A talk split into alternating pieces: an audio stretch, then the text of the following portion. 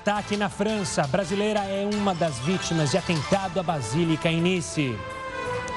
Diretor da Anvisa diz que Brasil terá imunizante contra a Covid-19 no primeiro semestre de 2021. Reclamações sobre comércio online crescem mais de 200% em apenas um ano. E no Dia Nacional do Livro, os benefícios da leitura para a nossa saúde mental.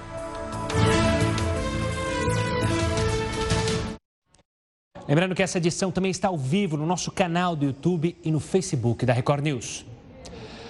Você, consumidor, já está contando os dias para Black Friday? Falta menos de um mês para a data que tem o objetivo de aquecer as vendas antes do Natal. Os comerciantes já começam a se movimentar em diversas regiões do país. José Lucas tem loja de utensílios em geral e já se planejou com a proximidade da Black Friday. Os descontos nos produtos foram estipulados e o comerciante intensificou os anúncios. Ele conta que a procura dos clientes por informações foi imediata. Foi preciso contratar novos funcionários para atender a demanda na Black Friday. A nossa expectativa é que esse ano seja melhor ainda. Os lojistas já traçam metas elevadas e estão focados nos resultados. É a oportunidade de movimentar os negócios afetados pela pandemia. E para o consumidor que sabe pesquisar as ofertas, a chance de garantir as compras de fim de ano. Davi acredita que a maioria vai antecipar os presentes. Ele é proprietário de uma joalheria e, quando o assunto é vender, não perde tempo e nem ideias para atrair o público. A internet é uma grande aliada para Black Friday. Nós temos produtos selecionados com descontos incríveis de até 50% que será é, praticado aí na Black Friday 2020. O especialista em finanças orienta: não basta investir na divulgação, é preciso se preparar para não prejudicar os negócios e atender bem os clientes. Tem que começar a anunciar, a divulgar suas promoções na rede social, começar a fazer mesmo eh, se você não faz delivery, começar a fazer, porque ainda estamos no isolamento social, então é uma forma de você começar a melhorar seus resultados com essas vendas no Black Friday. O Dia Nacional do Livro é comemorado nesta quinta-feira. A celebração nos faz refletir sobre o quanto a leitura faz bem para a nossa imaginação, mas também para a nossa saúde mental. Os livros têm poder de ampliar conhecimentos, ajudam a entender outras culturas, divertem e também fazem relaxar. Os livros se tornaram companhias ainda melhores durante a pandemia. Na falta de um abraço, de um bom papo de pertinho, os vizinhos decidiram ler uns para os outros nas janelas. Muitos leitores dizem que são apaixonados por livros porque, por meio deles, conseguem entrar em outros mundos. Toda vez que eu abria uma página, lia a primeira frase de um livro, eu ficava simplesmente encantada por estar entrando em um mundo totalmente novo, desconhecido é, um lugar que era tão diferente da realidade e ao mesmo tempo tão próximo. Não é só a imaginação que sai ganhando. Uma pesquisa da Universidade de Stanford, nos Estados Unidos, mostrou que muitas partes do cérebro são estimuladas durante a leitura. Quando o leitor está bem atento, o fluxo sanguíneo na região aumenta. Isso indica que a prática exige o trabalho de muitas funções do cérebro. Leva à reflexão, amplia o conhecimento, reduz o nível de estresse, de ansiedade. É importante que se faça uma leitura, que se crie esse hábito e incentive as crianças e os jovens a desenvolverem esse hábito também, que favorece muito a saúde mental.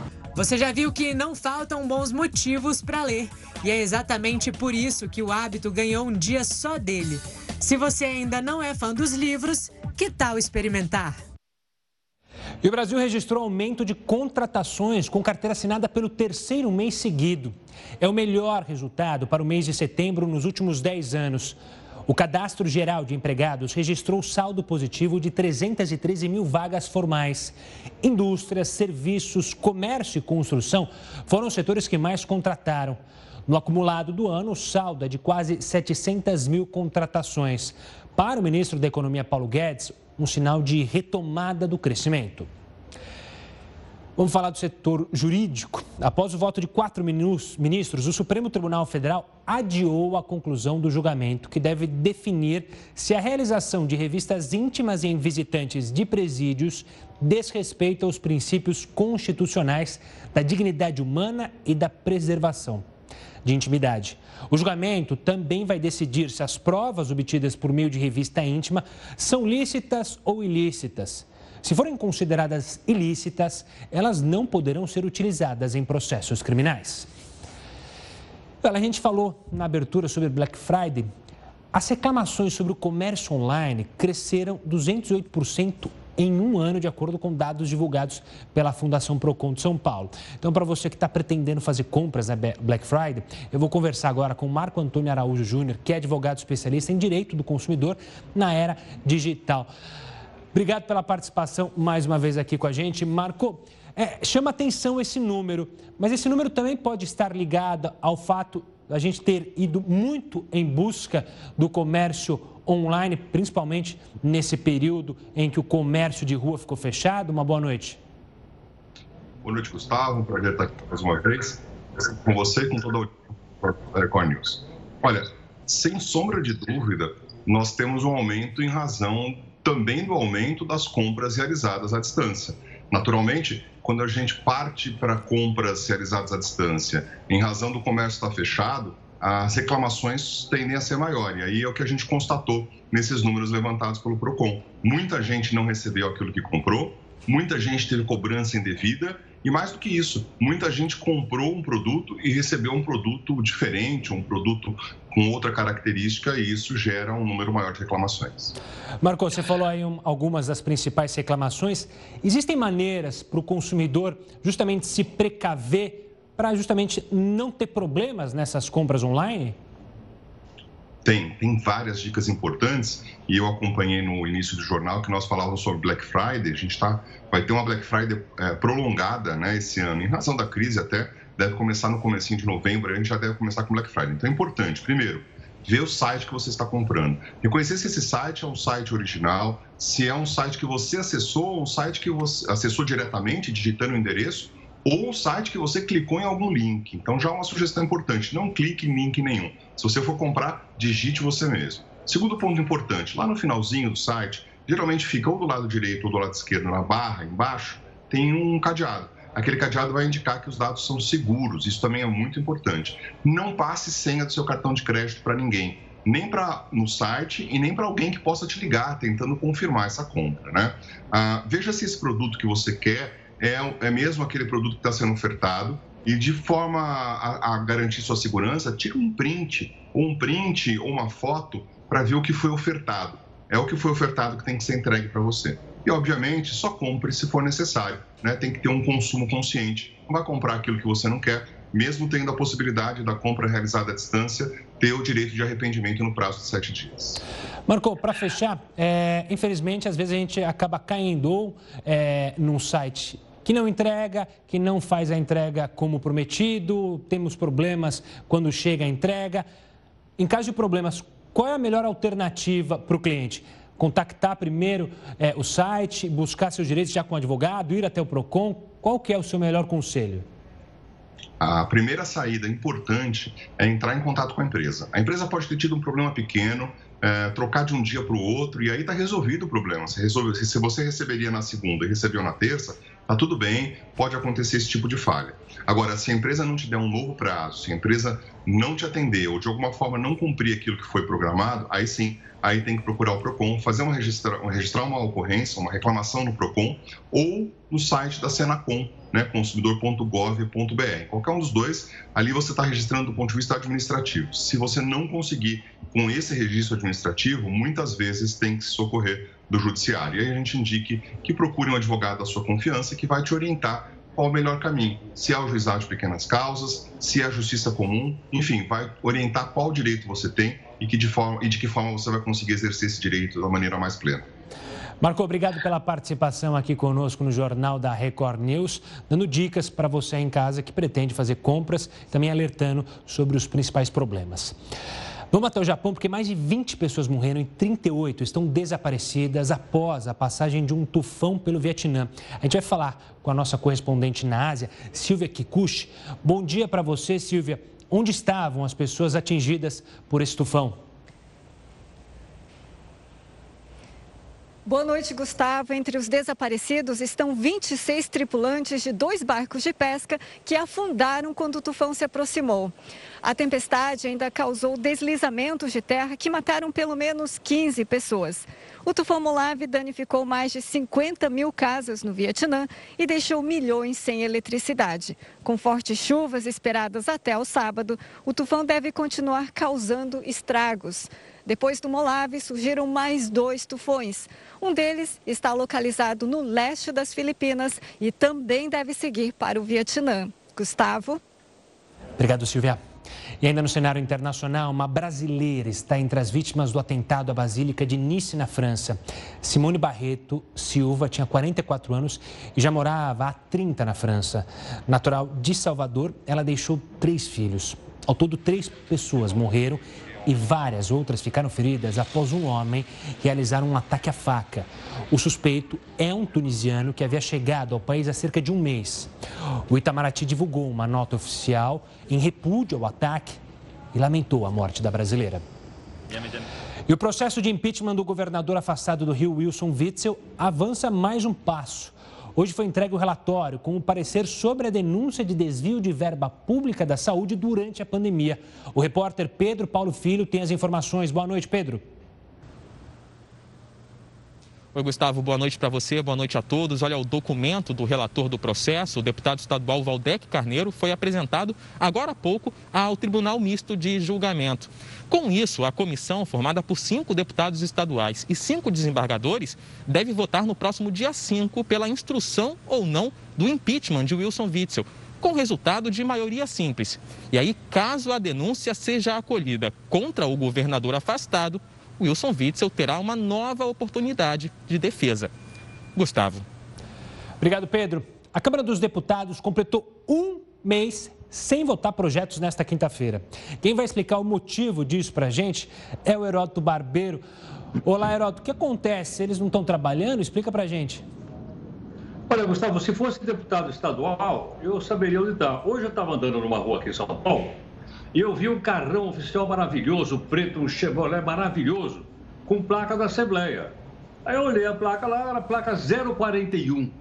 Aí eu fiquei esperando o carrão passar para ver quem era a autoridade que estava sentada atrás, que era o deputado. Estava lá, eu vi o motorista. Mas sabe que eu não consegui ver? Sabe por quê? Porque o carro tem aquele isso, filme escuro. E aí não deu para ver quem era a autoridade. Então não sei onde ele anda. Ele está passeando com o carro por aqui na São Paulo. Agora, esse é estadual. Isso vai dizer, mas e os federais? Olha, os federais, eles estão praticamente há 30 dias sem votar na Câmara dos Deputados. Quais são os motivos? Eu vou dizer os motivos, depois você, aí, você que está acompanhando, é, decide se manda ou não um recadinho para ele.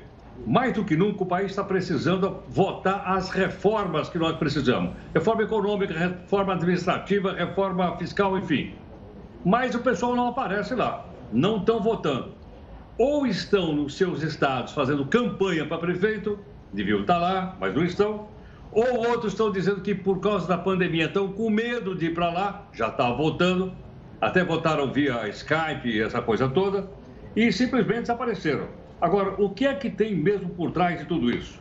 Olha, por trás de tudo isso, tem uma briga entre dois grandes grupos aí na Câmara dos Deputados: o Centrão de um lado e os partidos de esquerda do outro lado.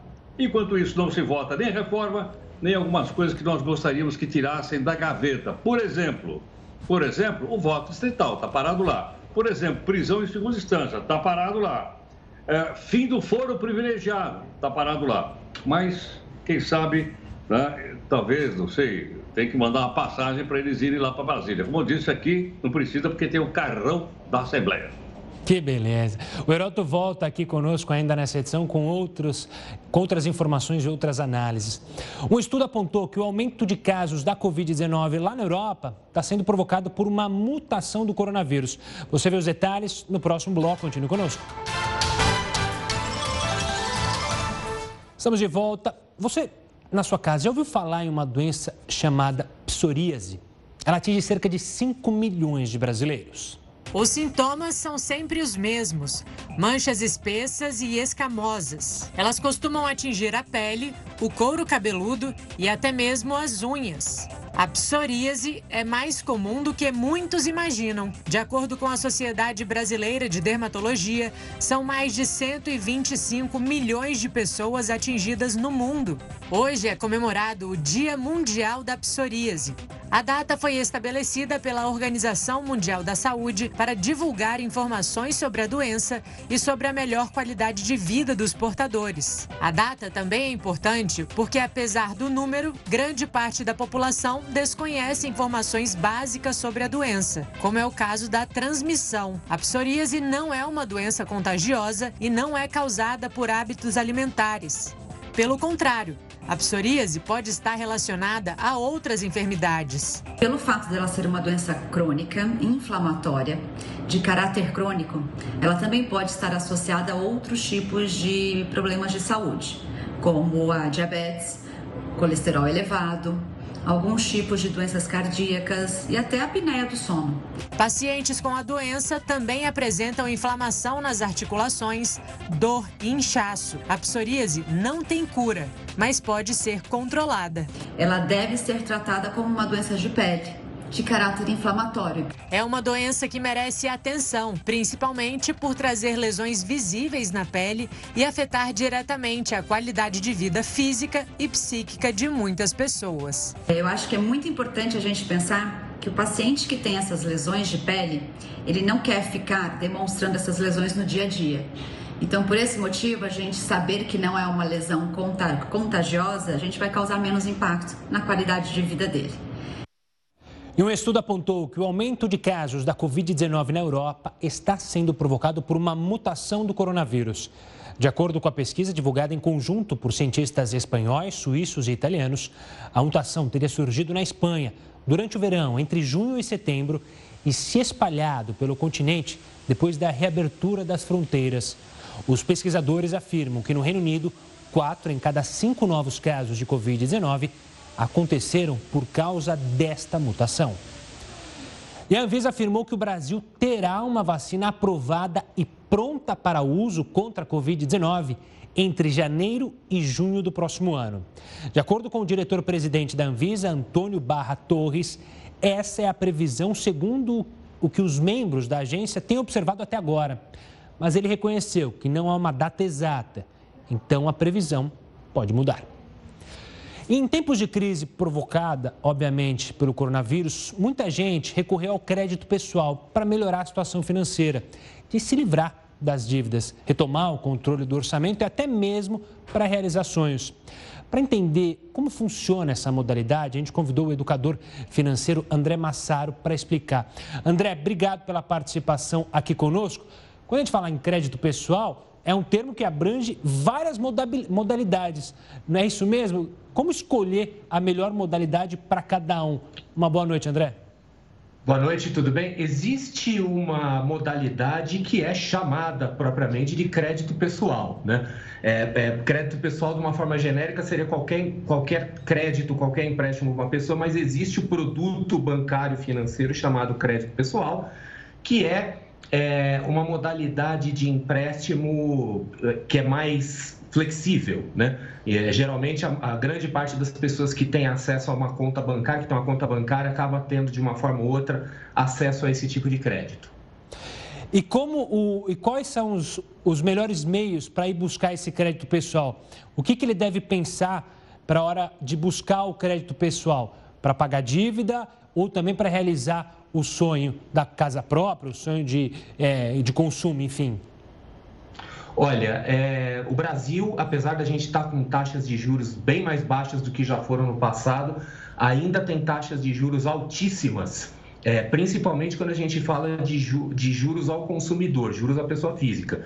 Então, assim, considerando as atuais circunstâncias, as taxas de juros do, do crédito pessoal são altas, as circunstâncias econômicas não são exatamente as mais favoráveis.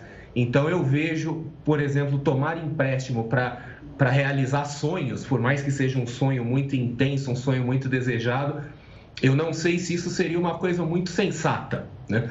Mas agora tomar crédito, por exemplo, para é, pagar dívidas que têm um custo maior, né? fazer aquilo que no jargão das finanças se chama de reestruturação de dívidas, aí sim é uma coisa coerente e bastante razoável.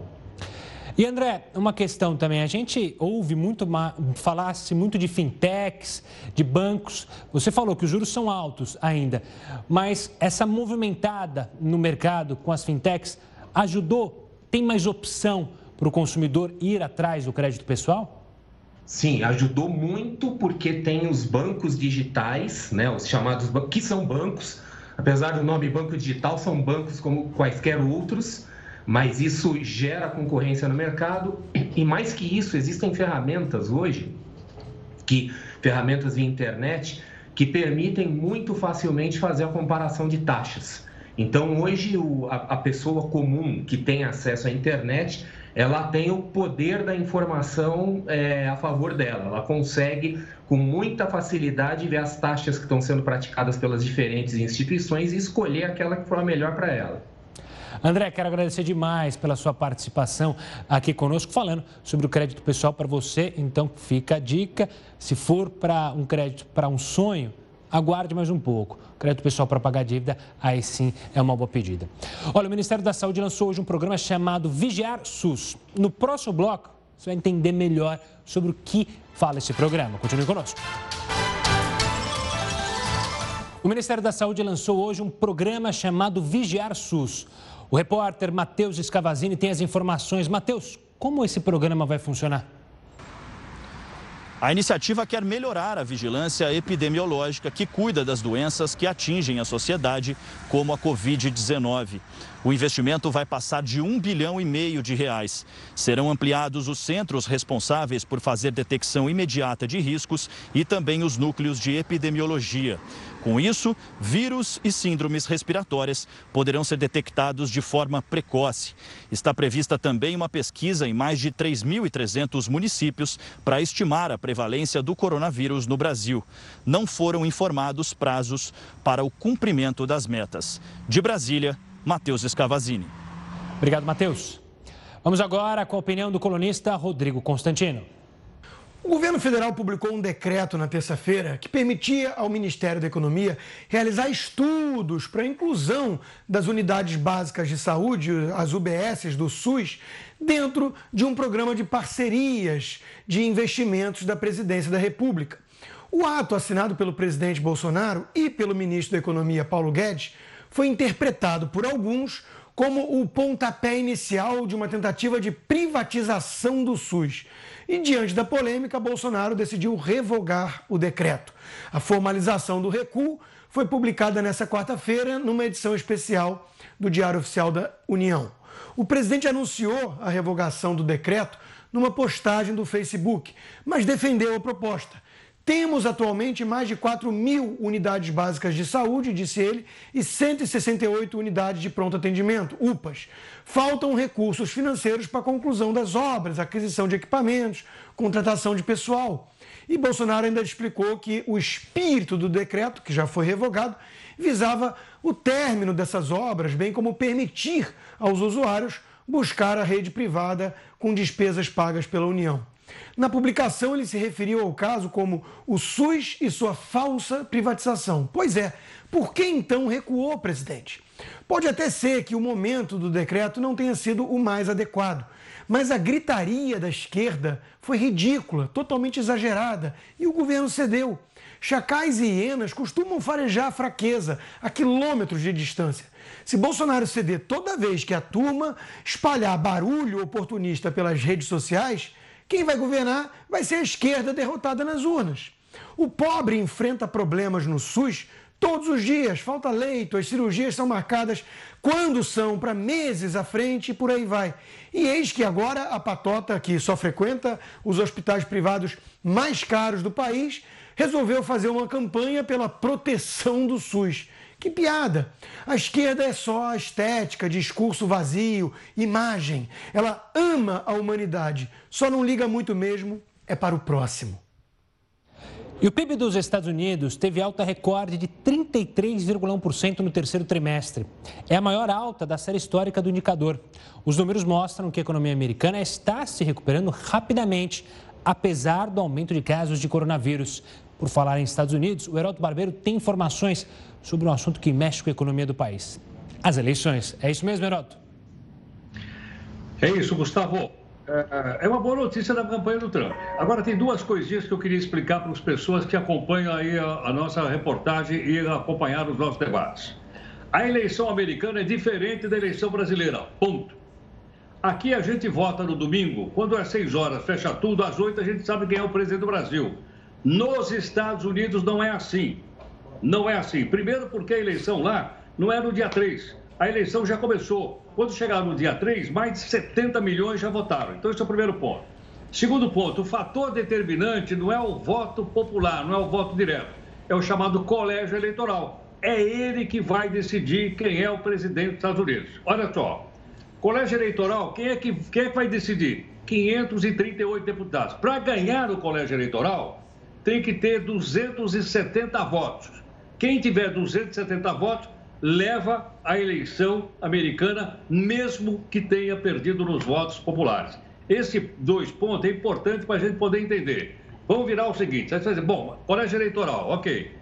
O colégio eleitoral é formado por delegados de todos os, de todos os estados. Tem estado que tem pouco, pouco delegado, né? Vamos, volta um pouquinho para frente para mim, só para mostrar. Eu queria mostrar, aí tá, o estado de Wyoming, de cima, tem só três delegados. A Califórnia, que tem uma população muito grande, tem 55 delegados. Portanto, a Califórnia tem muito mais condições de intervir na eleição do que o pequeno estado de Wyoming que você está vendo aí. Outra coisa importante para a gente lembrar. Bom, aí o cidadão, em vez de votar só no presidente, ele vota no delegado. Quer dizer, bom, ele vota no delegado? Vota. O voto popular ele vai até o dia 3 de novembro. Mas os delegados que vão decidir vão votar só no dia 14 de dezembro. Então vai chegar no dia 3, a gente vai fazer cobertura, mas a gente não vai saber quem é o presidente dos Estados Unidos. A gente vai ter boca de urna, tudo bem. Mas só no dia 14 é que os delegados vão votar e os votos são mandados então para o Congresso Nacional dos Estados Unidos.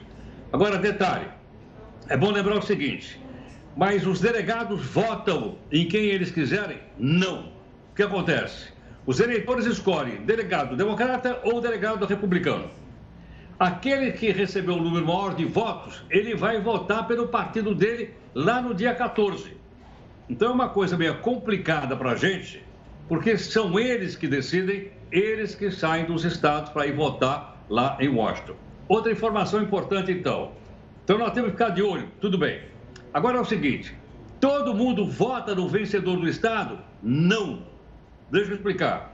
Se o Estado tem 30 delegados e 16 votaram no, no Biden e 14 no Trump, os 30 são obrigados a votar no Biden.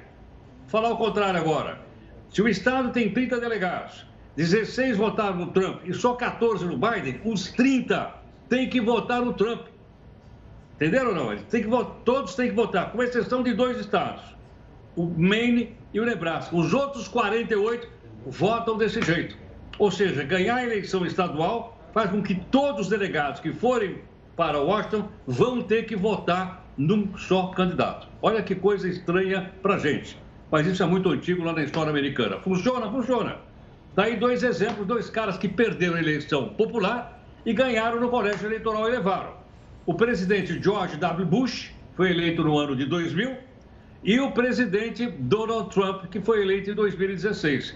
Os dois perderam a eleição popular. Os dois ganharam no colégio eleitoral e os dois se tornaram presidente dos Estados Unidos. Então fica claro o seguinte: a eleição não é só no dia 3 e quem decide é o delegado que vai representar a opinião do Estado. É um pouco diferente da gente, né, Gustavo? É bem diferente e complicado de entender, mas depois da aula do professor, as pessoas em casa já estão preparadas para acompanhar. Dia 3 a boca de urna que vai claro, dá a ideia de quem é o vencedor. E aí, no dia 14, oficializado quem será o vencedor, se é Biden ou se é Trump. E, claro, você vai acompanhar tudo aqui na Record News, Heródoto Barbeiro, eu e toda a nossa equipe acompanhando de perto a eleição. O Heródoto volta daqui a pouquinho com mais assuntos aqui no Jornal da Record News. Agora a gente vai falar uma pesquisa feita com americanos que apontou fortes impactos da pandemia na saúde mental e na motivação de atletas. Veja agora na reportagem. De acordo com um estudo realizado pela Universidade de Stanford, nos Estados Unidos, as restrições por conta do coronavírus causaram danos psicológicos e financeiros para a comunidade esportiva. Para chegar aos resultados, os pesquisadores utilizaram a plataforma esportiva Strava, onde foram analisados 131 atletas de várias modalidades, como ciclistas, corredores e triatletas, por exemplo. Os participantes responderam a um questionário com 30 perguntas. Um em cada cinco relatou falta de motivação para treinar na pandemia. Segundo o levantamento, antes da Covid-19, menos de 4% dos atletas diziam se sentir depressivos. A partir de março, essa porcentagem subiu para mais de 22%. A quantidade de atletas que se consideram ansiosos também aumentou significativamente. Antes da pandemia, quase 5% dos esportistas relataram que se sentiam nervosos ou ansiosos. Após as restrições nas atividades, o número saltou para quase 28%. Ainda conforme o estudo, 12% dos entrevistados reportaram sintomas da Covid-19 e 8% revelaram que deixaram de se exercitar pelo menos uma vez por receio de estarem contaminados. Para piorar a situação, as atividades também se tornaram mais solitárias. Antes do coronavírus, mais de 91% dos atletas relataram que, pelo menos uma vez por semana, treinavam com um parceiro. Com as restrições sanitárias, esse número caiu para 68%. Segundo os autores do estudo, o estresse descontrolado pode diminuir a resposta imunológica do corpo e prejudicar a capacidade de recuperação completa após exercícios intensos. Os especialistas estão buscando fornecer recursos adicionais para ajudar os atletas a enfrentarem esses desafios. Um estudo apontou que o vício em redes sociais pode aumentar a insatisfação corporal e os níveis de estresse dos usuários. Você vai ver os detalhes no próximo bloco. Agora eu estou de volta para falar com o Heródoto Barbeiro, porque ele vai explicar para a gente se os aposentados do INSS têm direito a receber o 14º salário durante a pandemia. Diga lá, professor. Olha, rapidamente, queria lembrar o seguinte, não tem direito porque ele não existe, Gustavo. Não existe o 14º salário, existe o 13º. E, aliás, o pessoal já recebeu, o aposentado já recebeu. Esse ano, por causa da pandemia, o governo antecipou o pagamento do 13º salário. 14º não existe. Hoje até uma pessoa me perguntou, ah, eu vi na internet, falei, olha, meu amigo, deixa eu dar uma pesquisada. Fui lá dar uma pesquisada. Realmente não existe. O que existe era uma intenção, um pedido, para que fosse pago o chamado 14º salário para os aposentados. E esse pedido acabou virando um projeto de lei e está no Senado da República do Brasil. Agora, precisa de duas coisas para poder pagar 14º salário. Primeiro, teria que ser aprovado no Congresso Nacional e sancionado pelo presidente, o que provavelmente esse ano não aconteceria. Segundo, o governo está dizendo que não tem caixa, não tem grana. O governo está gastando mais do que arrecada, está tendo déficit, inclusive mensais. É verdade que o déficit não é tão grande, o mês foi de 70 e poucos bilhões. Então não teria grana para pagar o 14. Portanto, fica aí esclarecido, até para que as pessoas que nos acompanham aqui, que conhecem pessoas que são aposentadas, que vivem da aposentadoria, a maior parte recebe um único salário mínimo de R$ 1.045 de aposentadoria, que é a maioria esmagadora, mas não existe o 14º salário, não vai ser pago esse ano pelos motivos que eu acabei de explicar. Então está aí um esclarecimento e pediria que você reproduzisse isso para que as pessoas não ficassem imaginando receber alguma coisa e aí depois a grana não vem. É isso aí, Gustavo. Boa, Heroto. Amanhã a gente volta a se falar aqui no Jornal da Record News. Até! Agora a gente vai falar sobre a Austrália. É porque pesquisadores australianos descobriram um recife de corais maior do que o Empire State, um dos prédios mais altos do mundo. A descoberta é a primeira do tipo em 120 anos. O recife mede 500 metros de altura e tem profundidade de 40 metros. A extensão ultrapassa um prédio de 102 andares. O recife de corais foi avistado pela primeira vez em outubro, durante uma expedição realizada no oceano ao redor da Austrália. Um estudo apontou que o vício em redes sociais pode trazer grandes prejuízos para a saúde mental. Veja só na reportagem. A pandemia mudou drasticamente as relações das pessoas com a tecnologia. Por um lado, ela ajudou muitos estudantes e trabalhadores a darem andamento às suas atividades no ambiente virtual. Mas, por outro, a exposição excessiva a imagens idealizadas levou a uma maior insatisfação com a própria aparência. O estudo feito na Universidade Federal de Mato Grosso analisou o tempo gasto no Instagram e a relação disso com a depressão e a ansiedade. Atualmente, a rede social conta com quase 900 milhões de usuários. No Brasil, cerca de 30% da população do país tem perfil ativo na plataforma. E cada um deles gasta, em média, uma hora e meia do dia só neste aplicativo. O problema é que a alta exposição a imagens projetadas e cheias de filtros levam a uma diminuição na autoavaliação da atratividade. Existe uma questão, principalmente com o Instagram, de fotos, né, de postagens que as pessoas acabam se sentindo muito mal de ver a vida alheia.